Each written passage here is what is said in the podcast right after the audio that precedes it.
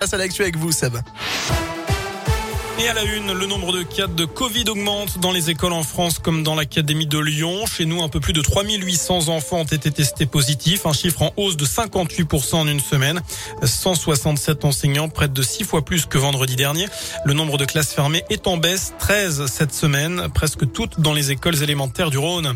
Deux ans de prison pour un chauffard qui avait foncé sur des policiers à Bourg dans la nuit du 21 au 22 mars. Il avait aussi percuté une voiture de police. Les forces de l'ordre venaient d'être alertées pour un vol en cours sur un fourgon.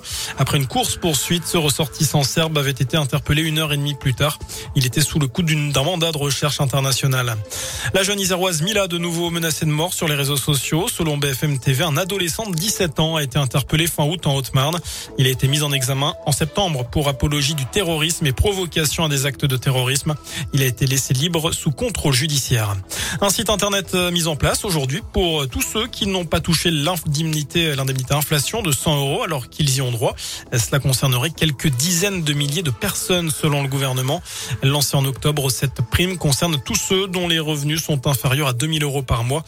Pour la réclamer, rendez-vous sur le site mesdroitssociaux.gouv.fr. La guerre en Ukraine et un bilan humain potentiellement terrible après le bombardement du théâtre de Mariupol il y a dix jours. Environ 300 civils y auraient perdu la vie selon la mairie. Des inscriptions en russe devant le bâtiment, visible du ciel, indiquaient pourtant la présence d'enfants à l'intérieur.